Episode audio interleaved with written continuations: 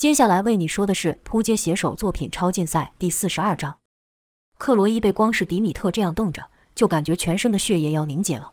本来他就不是迪米特的对手，加上迪米特手中又有救项武的解药，尽管克罗伊知道迪米特要他完成的事情几乎不可能，但此时此刻他也只能说：“我知道你救了向大哥，等于是救了我们大家。我们一定会想办法去办这件事的。只不过这件事就像你说的那样，不是一两天就有结果的。”或许好几年都找不到贤者之时，向大哥可等不了这么久。迪米特道：“我会先医好他。”克罗伊道：“谢谢。”迪米特道：“你先出去吧，我还有一些私事要处理。”克罗伊巴不得赶快离开这阴森寒冷的地方。听迪米特这么说，便立刻说道：“那我先去外面等你。”待克罗伊离开后，迪米特将两个柜子给抽了出来，里面躺着的是他的亲人。迪米特用了特殊的药材涂在他们身上，使他们的身体不会腐败，就像活着的时候那样。但再像也只是像而已。迪米特要的是他们真正的活起来。就看迪米特握住他们的手，在他们耳边窃窃私语，好像在说什么悄悄话一样。虽然透过安博的能力，迪米特可以看到、听到，甚至是碰到他们，暂时抚慰迪米特那强烈的思念感，但迪米特至始至终都没有放弃复活他们的希望。过了好一会，迪米特才从研究室走了出来，关上了门。这时候就看原本地上那两具倒霉的家伙被放回了柜子里。迪米特知道是克罗伊做的，便说：“他们早就没有感觉了，人死了就什么都没了，人死了就和一般的物体没什么两样，没有灵魂的东西就和冷冻的猪肉一样。”克罗伊看迪米特对其他人和对他的亲人态度是天壤之别，本来想回道：“那你的亲人不也一样吗？”但这话哪敢在迪米特面前说，只能心里默默地说。而后，迪米特说道：“回去吧，还是你想再参观一下，更了解我一点？”克罗伊哪里会愿意，立刻开启了传送门，跳了进去。屋内的人都在等他们。雷莎看到克罗伊，立刻凑上前，伸手拉住。雷莎问：“你的手怎么这么冷？”除此之外，雷莎还感觉到克罗伊很是害怕，他的手不自觉地在颤抖。雷莎小声问道：“他没对你怎样吧？”克罗伊摇了摇头。文森与安博则是去拉迪米特。安博说：“他们都说你是坏人，你快点把这人给救了，他们就不会再说你是坏人了。”众人都没想到安博会直接把刚才他们说的话对迪米特说，心里都是一凉，暗骂道：“这安博真是傻，有些话背后说说，说完就过了，怎么能当着迪米特的面说呢？这下可要糟糕了。”好在迪米特不以为意，笑笑地对安博说道：“那你认为我是坏人？”安博说：“你不是。”迪米特道：“那就够了，别人怎么想？”对我来说一点都不重要。卢卡斯则是问克罗伊：“怎么样？他真的能救向大哥吗？”克罗伊点了点头。几人这才松了一口气，说道：“那就好，那就好。”这时候，迪米特说道：“你们都出去吧。”盖瑞道：“为什么？”迪米特道：“你还想不想救他？要想就听我的，别这么多废话。”盖瑞道：“我们为什么不能在里面看？你不会是想动什么手脚吧？”迪米特道。我习惯一个人做这事。再说，你们又帮不上忙，只会让人感到心烦。盖瑞还想再说些什么，就看克罗伊对他摇了摇头，示意他不要多话。盖瑞这才出去，离开前还不忘撂下一句狠话：“我警告你，别想耍什么把戏，不然我饶不了你。”迪米特也不生气，用看动物的眼神看着盖瑞，心想：真是条忠心的狗。待盖瑞等人都出去后，迪米特对文森和安博说：“你们也出去吧。”安博道。我们也要吗？文森道：“我可以帮忙啊，就像之前那样。”文森说的是刚逃出地堡时，他帮着迪米特治疗那些受伤的人。迪米特说：“这次不一样，上次那些人是身体受伤，但这人是中毒，而且是很严重的毒。医治他的过程中，说不定会有毒液喷出来，即便只是气味，也怕伤到了你们。如果是这样，那我宁愿不救他。”文森道：“我们出去就是了。”文森对安博道：“走吧。”我们再去外面听他们说故事。安博点头，离开前还对迪米特说道：“那你自己要小心一点哦。”迪米特笑道：“放心吧。”咔的一声，门关上了，屋内只剩向武跟迪米特。迪米特端详了向武一阵子后说道：“我还以为你是无敌的呢，没想到区区小毒你就承受不住了，真是让我想不到啊。”说着就看迪米特拿起了解药，跟着用手术刀在手上切一刀，滴入了一滴血，而后对向武说道。这样你以后就不能再对我出手了。跟着就动手帮项武解毒，只是众人万万没想到，项武现在的毒会解，可又被迪米特给注入了可以说是世上最危险的东西——迪米特的血。原来迪米特一看到克罗伊等人将项武送来，便有这个想法了。这才是他真正答应出手救项武的原因。他曾经败在 A 级跟项武的手下，现在 A 级死了，自己在这世上唯一的克星就是项武了，所以他才会答应医治项武，借此替自己打个预防针。以后项武不找自己麻烦还好，要是项武想对自己出手，那可就是自找死路了。至于贤者之石的事情也是真的，如前文所说，迪米特一直没有放弃过寻找让人死而复生的方法，正如天才与疯子只有一线之隔一样，科学与魔法也只有一线之隔。多少现在能用科学解释的现象，在以前都被视为魔法与奇迹，超能力不就是其中之一？所以在科学无法实现他的希望后，他便转而去寻找贤者之石。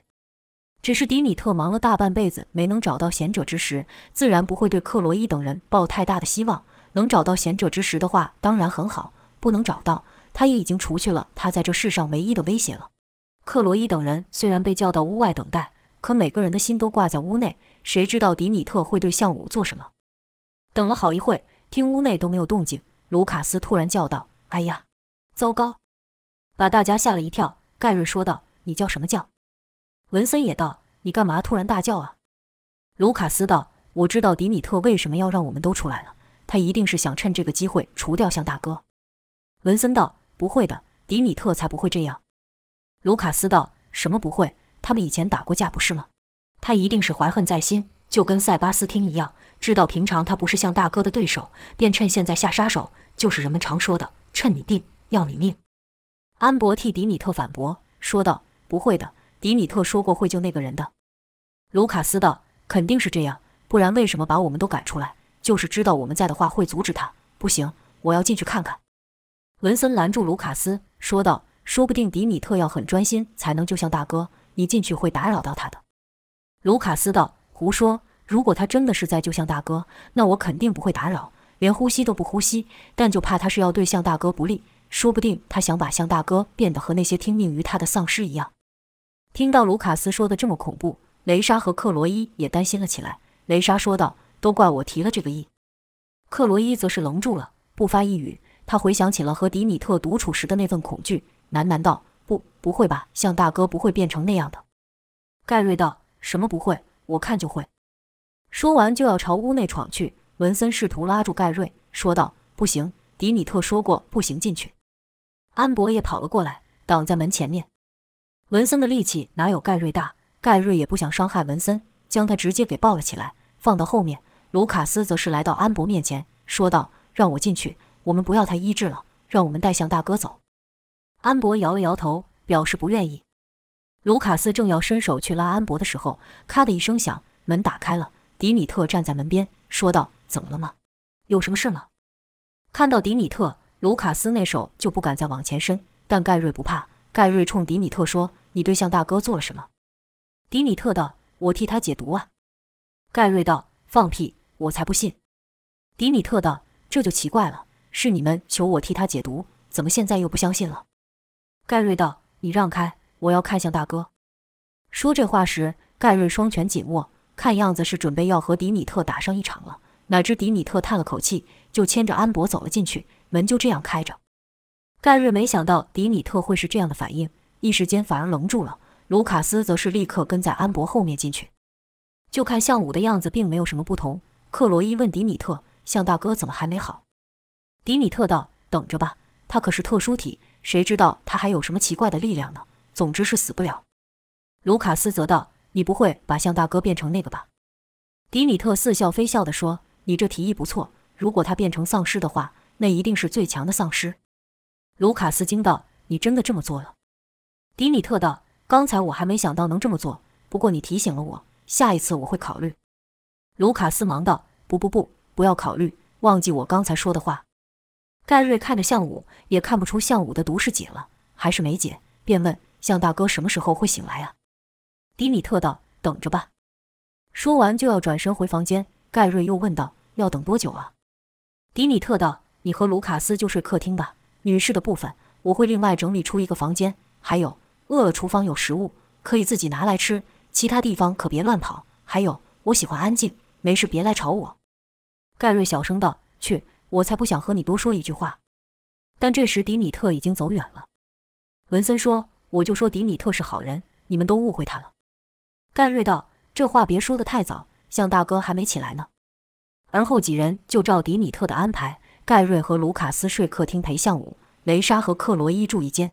到了晚上，一阵狼嚎声响起，把盖瑞跟卢卡斯吓醒过来。盖瑞说：“这里可真是够阴森的。”卢卡斯道：“是啊，再加上房里有一个丧尸之王，我刚都做噩梦了。”盖瑞道：“我也是，我梦到一群丧尸抓着我不放，打也打不死，吓死我了。”两人正说话的时候，一个黑影从走廊慢慢靠近。吓得盖瑞和卢卡斯两人抱在一起。那人影说道：“你们在干嘛呢？”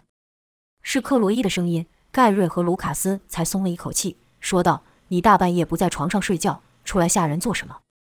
克罗伊道：“我睡不着。”盖瑞问：“雷莎呢？”克罗伊道：“他倒是睡得蛮熟的。”盖瑞道：“那就好。”三人沉默了一会后，卢卡斯突然问：“你今天去迪米特的研究室都看到了些什么？”克罗伊道。不要问这个，我不想要回想起来。卢卡斯却不放过，说道：“说嘛，反正也睡不着了。”克罗伊道：“我怕说出来，你后面几天也不用睡了。”卢卡斯道：“我才没这么胆小。”克罗伊道：“真的要听？”卢卡斯自然是点头。克罗伊就看向盖瑞，盖瑞居然也点头，还说：“你说出来，让大家帮你分担一下也好。我看你和他回来的时候，脸色惨白，像看到了什么恐怖的东西。”克罗伊睡不着的原因，正是因为一闭上眼，就仿佛回到了迪米特的研究室，便说：“是你们说要分担的，别怪我吓你们哦。”跟着克罗伊就将自己今天所见到的和那份宛如面临死神的感觉说了出来。当克罗伊等人在等待向武醒来的同一时间，世界的另一个端正发生大变化，这变化来自于海森博士这边。是的，已经很久没提到海森博士了，因为海森现在已经被科特给关了起来。要说起这件事，得把时间往前拉一些。海森与科特本来就存在着重大的矛盾，这点从他们对待超能力者的方式就看得出来。而后又发生了向武等人逃出地堡事件，还将科特最得力的超能力武器 A 级给打败。之后又发生了塞巴斯汀和迪米特事件，塞巴斯汀事件让科特秘密培育能力者的事情曝了光，但不是最后的导火线。真正让科特受不了的是，迪米特为了安博挟持了大人物。那些大人物每一个都是社会金字塔中的最顶层，拥有极大的势力，也是科特的权力与金钱来源，是连科特都得罪不起的人物。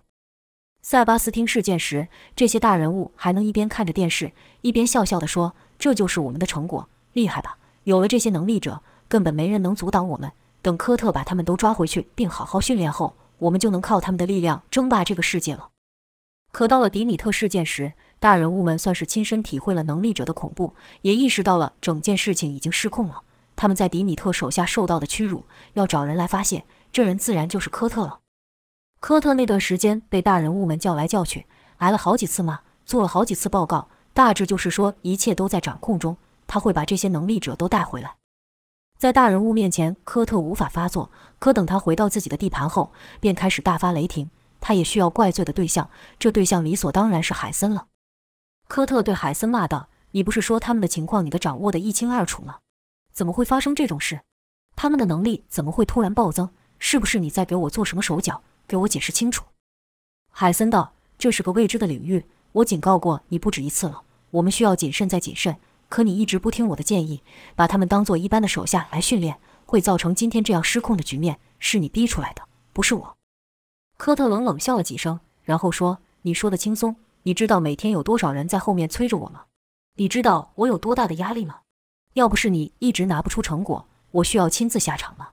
要是你能给我造出十个、二十个雷级，我需要如此吗？科特说到后面已经是用吼的了。海森博士道：“我已经给你一个级了，是你的贪心导致这样的失败，要负责的人是你。”听海森居然敢直言顶撞自己，科特大怒，啪的一声用手大拍桌子，说道：“好好好。”我就让你看看我是怎么负责。跟着就对手下说道：“博士的脑袋不清楚了，你们帮他一下，让他清楚一下自己的角色。”科特的手下就把海森给粗鲁的架了出去。这还不算完，科特在会议室中是愈想愈生气，喃喃道：“发电的小子，特殊体跟那该死的不死人，原本都该听命于我，现在这几个家伙不但到处给我捣乱，还伤害我不少手下，可恶啊！该死的海森！砰的一声，是科特用拳大力的捶墙所发出。科特继续说道：“你们这几个家伙真以为能逃出我的手掌心吗？妄想！我不好过，更不会让你们好过。如果我身边再多几个像 A 吉这样……”说到 A 吉，科特突然想到了什么，先是沉默的思考，而后是放声大笑，说道：“对了，我怎么把这事给忘记了？那家伙还是有利用价值的，但还是得给他一点教训，让他知道这里谁说了算。”几天后。他让手下把接受过洗礼的海森叫来。虽然只是几天的时间，但海森像老了十几岁一样，神情憔悴。科特一反之前的态度，对手下说道：“给博士上水啊！来，博士坐。”海森博士实在是太渴了，拿起水就喝，一连喝了好几杯后才停下。可以想象他这几天受到的是怎样的对待。科特道：“这几天我也没闲着，好不容易帮你想到了一个将功赎罪的机会。”见海森没什么反应。科特便笑道：“老伙伴，跟你说话呢，听到没？”海森有气无力地说：“有什么话你就直说吧。”科特道：“我要你帮我打造几套完整的机甲，就像当初你给太岁的一样。只不过当初你给他的是半成品，现在我要你完成它。”海森道：“你想做什么？”科特道：“想当初那废物靠着一只机甲臂就能抓来 A 级跟特殊体，要是你能完成整套机甲的话，那力量说不定可以媲美超能力。你要不愿意的话。”那我就去问问你的助手，那个小子叫什么来着？科特后面那句话是转头问一旁手下的，手下回道：“他叫拉佛。”科特哦了一声，说道：“对对，拉佛，我听说他也是天才，虽然比不上你，但应该也能做出不错的玩意。”海森知道科特根本不是这个意思，而是以拉佛的性命要挟自己。海森开口说话，他没有这个能力。科特道：“在我的字典里没有不可能，他会做得到的。”他必须做到。海森摇了摇头，问道：“就算完成了你的要求，难道你还能找到第二个太岁吗？”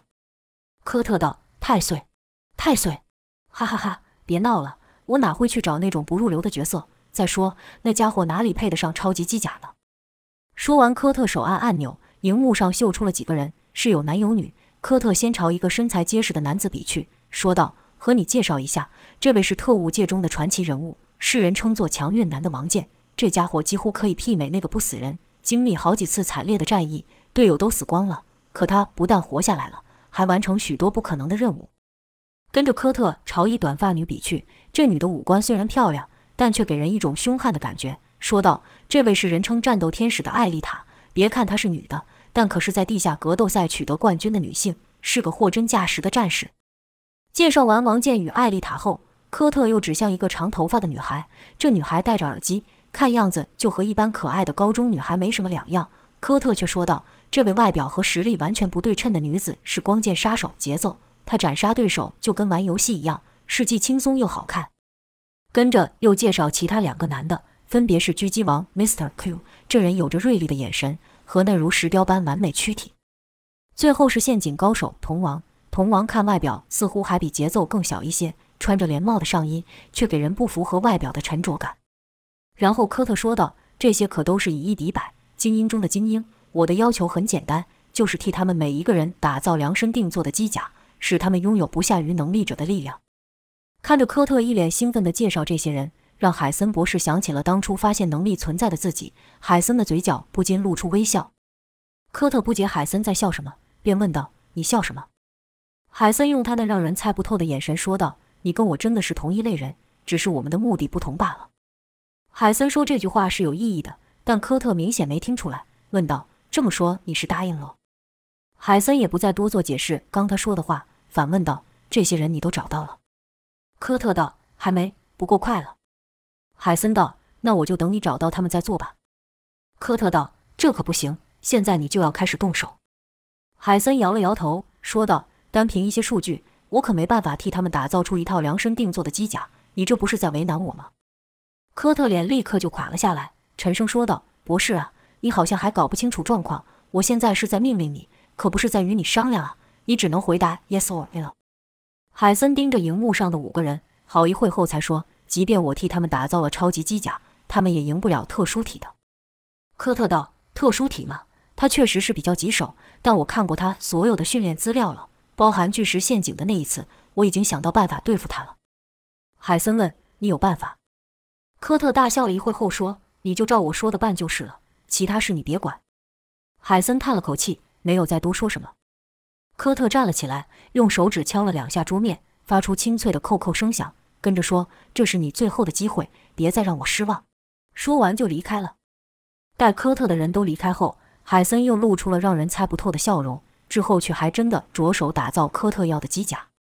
科特本来还想事情不会这么简单，要再跟海森沟通几次后，海森才会开始动手去做。看海森如此听话，科特说道：“还以为你多有坚持呢，才折腾你一次而已，就变得这么听话。看来我之前都对你太好了，早就应该这样做。等你完成这项目的时候，你也就没有利用价值了。”科特说这话的时候，是在一个可以监控研究室的房间。虽然海森没有亲耳听到，但熟知科特为人的海森似乎也预料到了，即便自己照着科特的要求。完成了超级机甲，科特也不会放过他，但他还是照科特说的做了。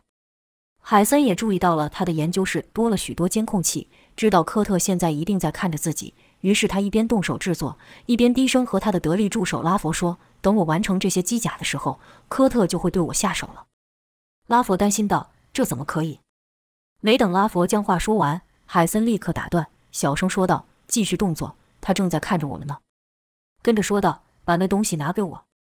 说这话时的声量明显较大了。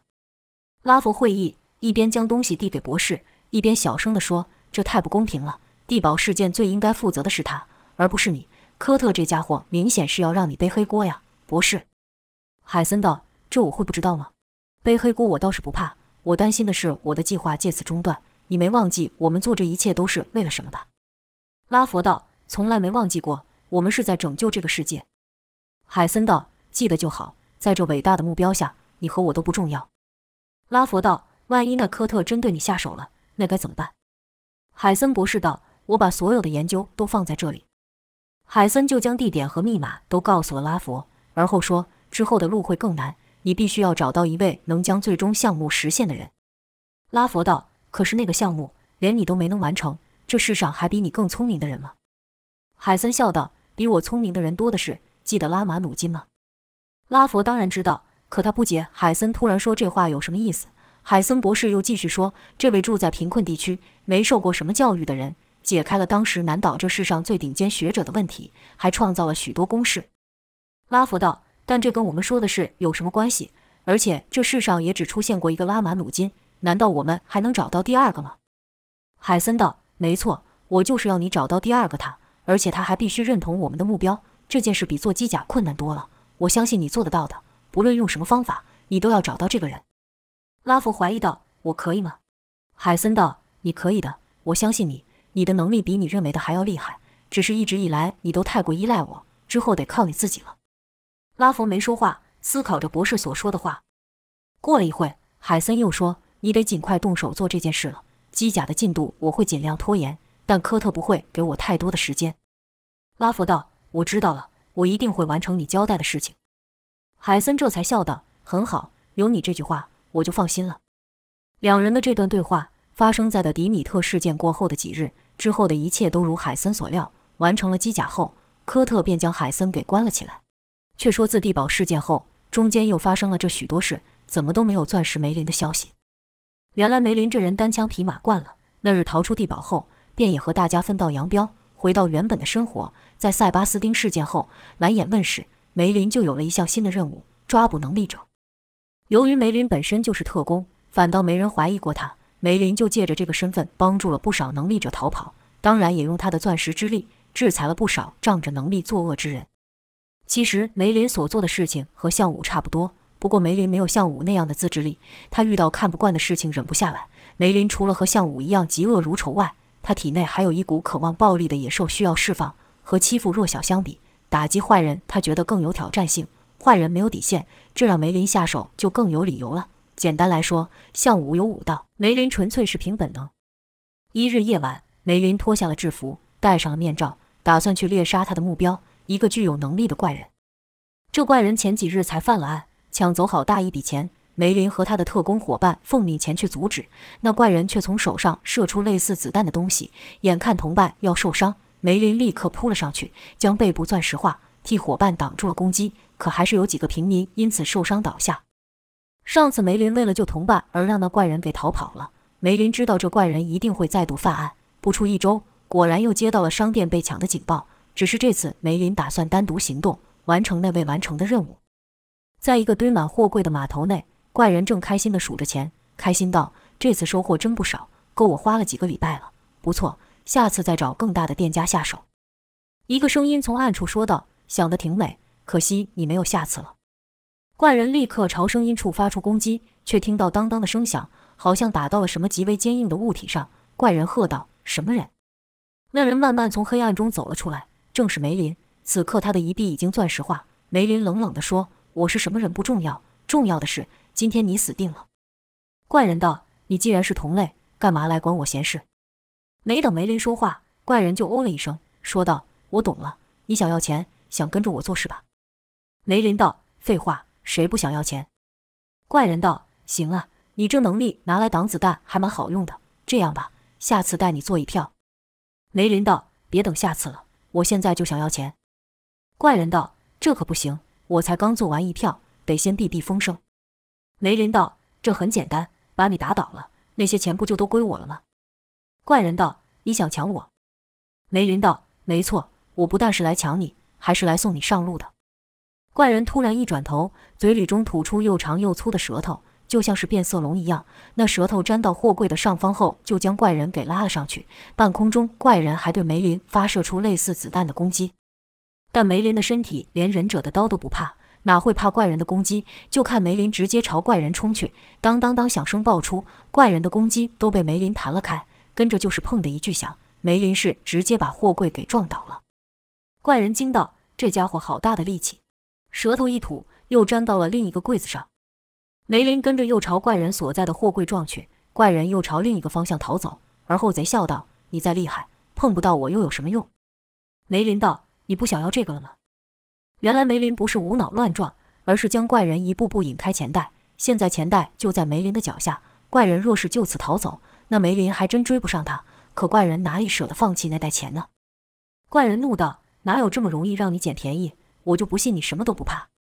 说罢，怪人跳到了一个货柜前，跟着大力一拉，打开了货柜，里面是满满的武器。怪人道：“你以为我为什么会跑到这里来？那是因为我早有准备啊！”跟着就拿起了一把大枪，对梅林吼道：“想送我上路？呸！我先送你上路还差不多。”就听哒哒哒的响声爆出，子弹全都朝梅林射去。这武器后坐力极大，怪人还要用舌头粘住墙壁，才不至于被震退。